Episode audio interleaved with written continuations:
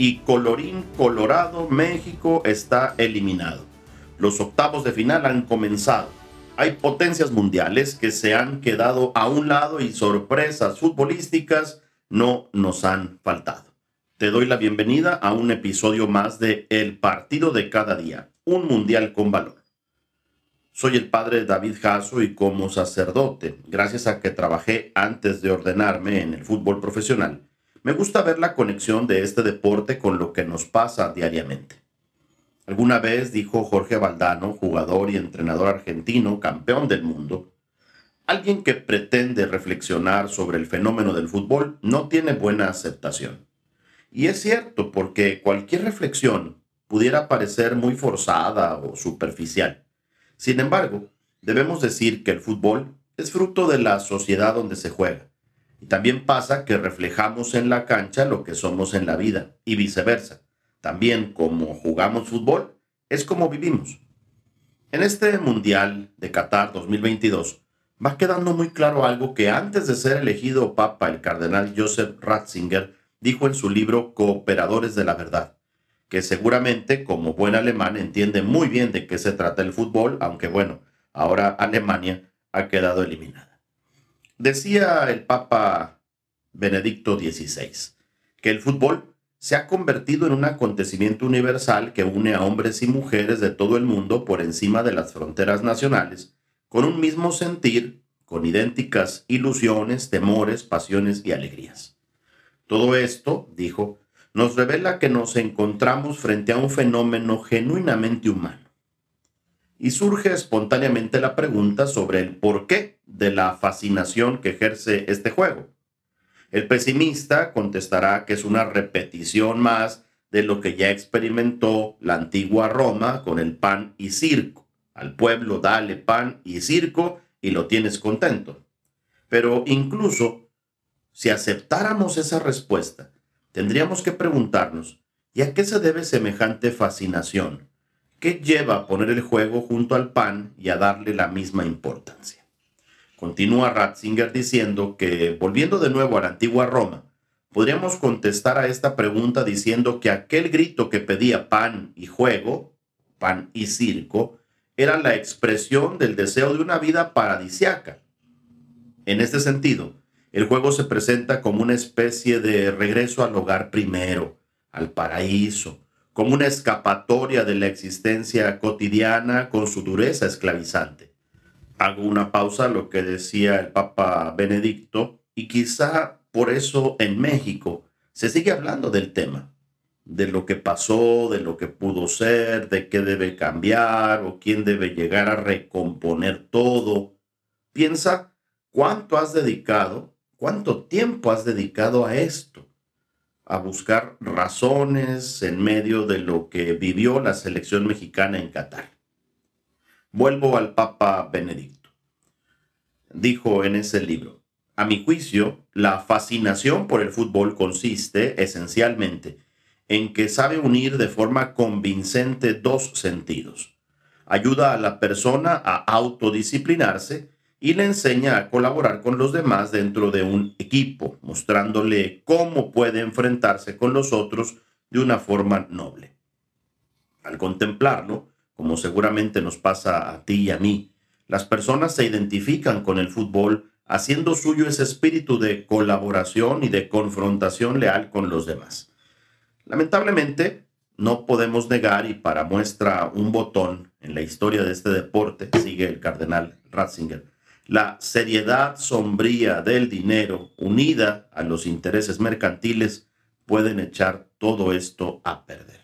Sin embargo, la visión de un mundo que vibra con el juego debiera servirnos para algo más que para entretenernos, porque si fuéramos al fondo de la cuestión, el juego podría mostrarnos una nueva forma de entender la vida. Hasta aquí lo que dijo el cardenal Ratzinger en su libro y te comparto que esa precisamente es la razón de ser de este podcast, mostrar a través del fútbol una nueva forma de entender la vida. Pero vayamos a Qatar 2022. Hemos visto llantos y risas, sentimientos encontrados. Se fueron grandes potencias del fútbol y otros que ya esperábamos también se regresaron a sus países. Alemania quedó eliminada, por ejemplo. En la cancha no hubo enemigos, sino rivales de un juego. Por eso llamó mucho la atención que potencias mundiales enemistadas históricamente en el panorama geopolítico se consolaran mutuamente. Seguramente pudiste ver jugadores estadounidenses abrazando a iraníes.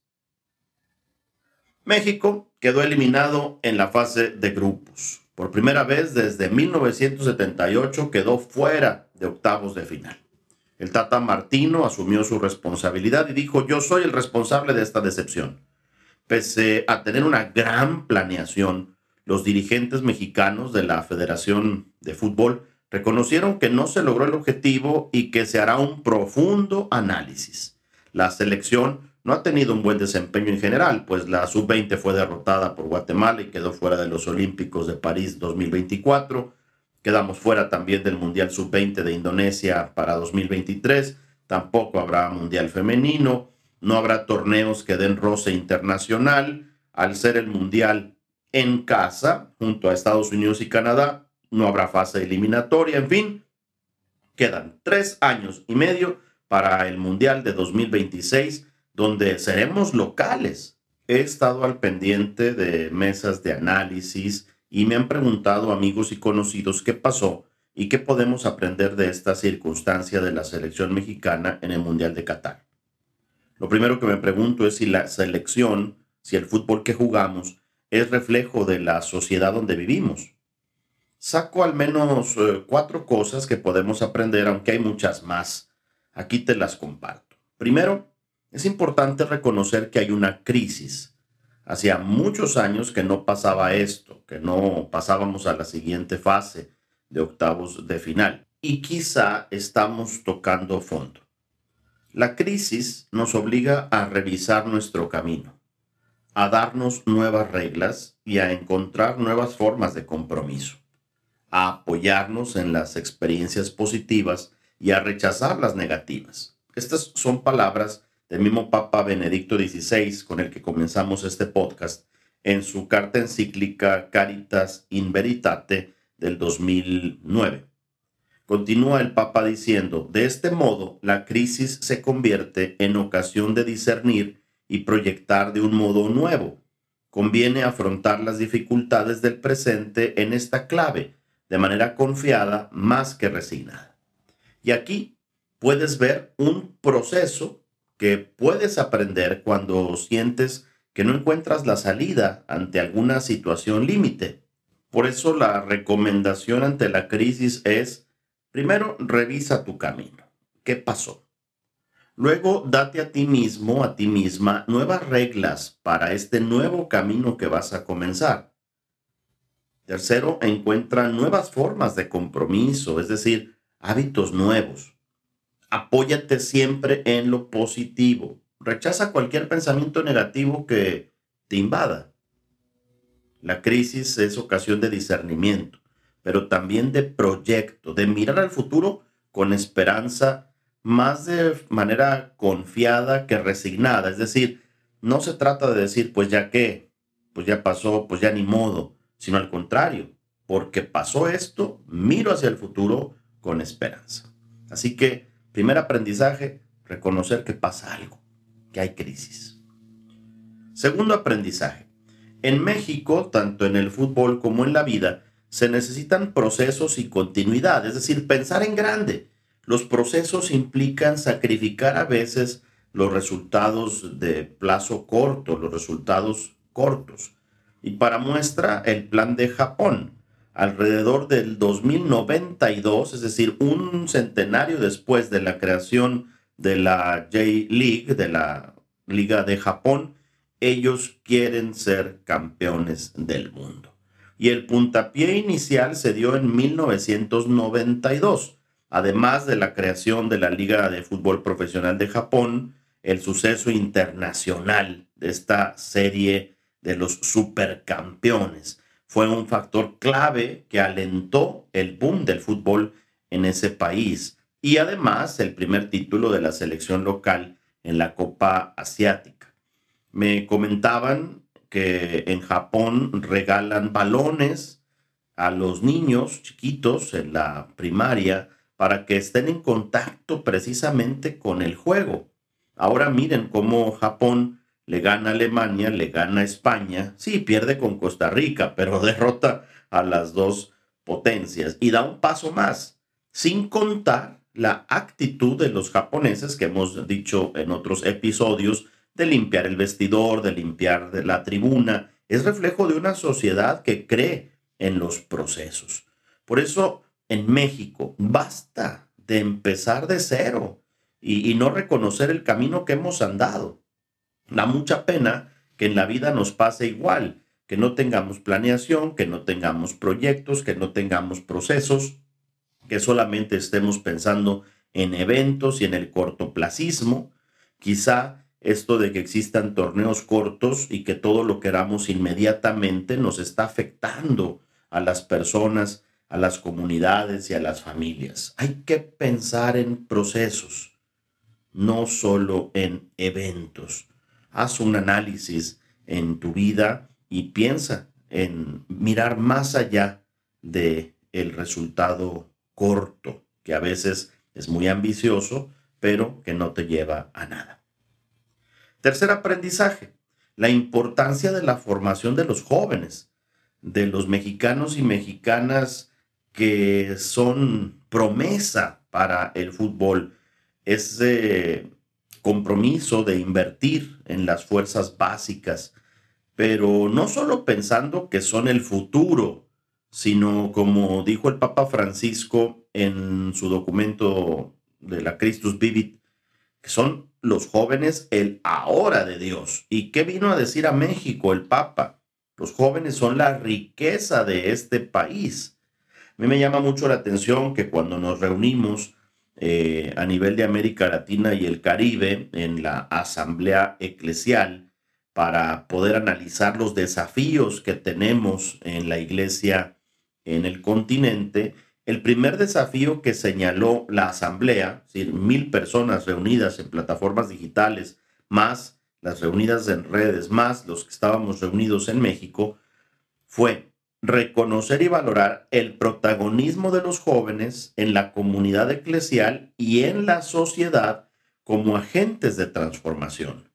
Basta de pensar que los jóvenes solo nos ayudan a las cosas eh, de trabajo físico o, solo a, a, comenzar el evento o con su dinamismo y alegría. También hay que pensar en los jóvenes para tomar decisiones, para discernir, para coordinar, para organizar.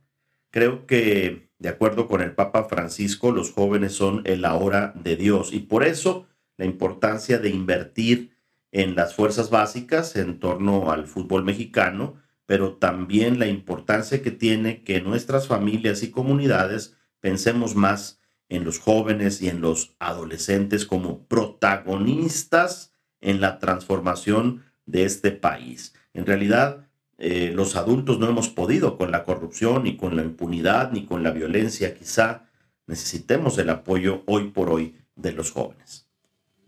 Cuarto aprendizaje es que el fútbol se juega en equipo, pero no solo en la cancha, sino también fuera de ella y la importancia que tiene que el equipo lo conformen todos, no solo los jugadores, sino el cuerpo técnico y por supuesto los directivos, los federativos, y ellos como gran equipo, pues con otros actores de la sociedad, aficionados, patrocinadores, eh, medios de comunicación, expertos, analistas. Me hace recordar esto unas palabras del Papa Francisco, porque así como los jugadores en el campo, en la sociedad, en la iglesia, nos necesitamos unos a otros para jugar bien y para ganar para lograr el ideal. El Papa Francisco cuando habla de fútbol dice, también es importante invertir tiempo y esfuerzo en fortalecer el espíritu de equipo para lograr crear esa conexión de movimientos. Y continúa el Papa, una simple mirada, un pequeño gesto, una expresión comunican tantas cosas en el campo. Esto es posible si se actúa con espíritu de compañerismo, dejando de lado el individualismo y las aspiraciones personales. Y de esto último, puedo darte testimonio en mi paso como gerente deportivo en el fútbol profesional, porque cuando más unidos estuvimos y pudimos superar las adversidades juntos y pensando en los demás y compartiendo un objetivo común, es que fuimos campeones. Así que un campeonato se deriva siempre de este espíritu de equipo, que es muy importante cuando estamos en la familia, es muy importante en la escuela, en la oficina, en la comunidad, en el apostolado. Y bueno, México quedó eliminado, pero nuestros árbitros mexicanos siguen y particularmente hay que celebrar el debut mundialista del árbitro asistente Karen Díaz, que estuvo en el Costa Rica-Alemania junto con Stephanie Frappart y Neusabak. Primera vez que las mujeres son árbitras en un mundial masculino y lo hicieron muy bien. Y bueno, ¿qué podemos seguir aprendiendo del mundial? ¿Qué nos está enseñando o recordando el fútbol?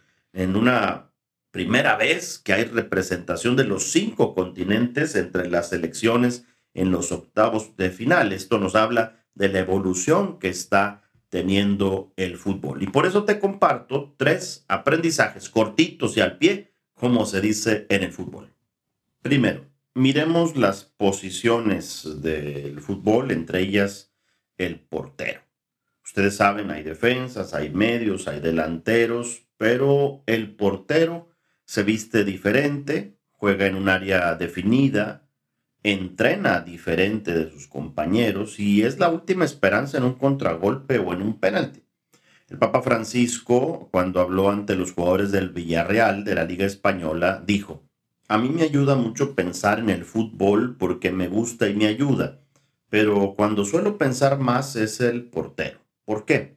Porque él tiene que atajar la pelota de donde se la patean, no sabe de dónde vendrá, y la vida es así en la vida hay que tomar las cosas de donde vienen y cómo vienen. Y cuando yo me encuentro frente a situaciones que no esperaba, que hay que resolver y vinieron de acá cuando yo las esperaba de allá, pienso en el portero. Así que los tengo muy presentes. Así comentó el Papa. Así que en la vida hay que ser buenos arqueros, buenos porteros, resolver la cosa como venga. El portero ataja el balón más complicado pero porque ha entrenado para eso. Así que tú entrénate bien para atajar la cosa de donde venga y poder eh, salvar al equipo o sacar un buen resultado. Segundo aprendizaje, el fútbol comprometido con las causas sociales. Estamos en un mundial de muchas causas sociales, signo también de la comunidad en la que vivimos y signo también de que el fútbol es muy solidario. Ha habido muchas expresiones. Me encantó ver en las redes sociales ese viaje milagroso, 14 monumentos que cronológicamente muestran las etapas del desarrollo de un bebé en el vientre materno, o las distintas expresiones también de las selecciones que se mostraron solidarias con alguna circunstancia difícil que viven las mujeres, que viven los hombres o que viven las minorías. Creo que como personas hay que crecer en nuestro compromiso por la paz y por las causas sociales. Te invito a que busques algún voluntariado o alguna causa que te llame la atención y colabores con ellos. Tercer aprendizaje, estudiar al rival. Identificar al contrario es el primer paso para poder vencerlo y por eso los equipos de fútbol dedican mucho tiempo a analizar al equipo rival con estadísticas, con videos, eh, analizan el parado del equipo, la táctica fija, los cambios que hacen, la manera en la que juegan. Y por eso también en la vida es importante identificar a los rivales que tienes. A veces son la flojera, el conformismo, la indiferencia eh, y otras circunstancias que te rodean que realmente son rivales a vencer. Primer paso, consiste en darte cuenta de las capacidades que tienes en ti mismo, en ti misma, para vencerlo, para vencer, y también, por supuesto, aquello que te afecta. y mantente mucho eh, en, en lo que eres bueno, pero vigila también tus debilidades. Así que estudiar al rival para vencerlo, esto también lo aprendemos del fútbol. Quiero terminar con las palabras del Papa Francisco ahora que iremos viendo quiénes se acercan a la final. Dijo el Papa, solamente una selección nacional podrá levantar la copa, pero todos van a ser vencedores si fortalecen los lazos que los unen. Espera el próximo episodio con más de este Mundial con valor y de cara a la fase final de esta Copa del Mundo. Gracias por escucharme. Y mientras los jugadores buscan la gloria del Mundial, tú y yo busquemos la gloria, el cielo, la salvación.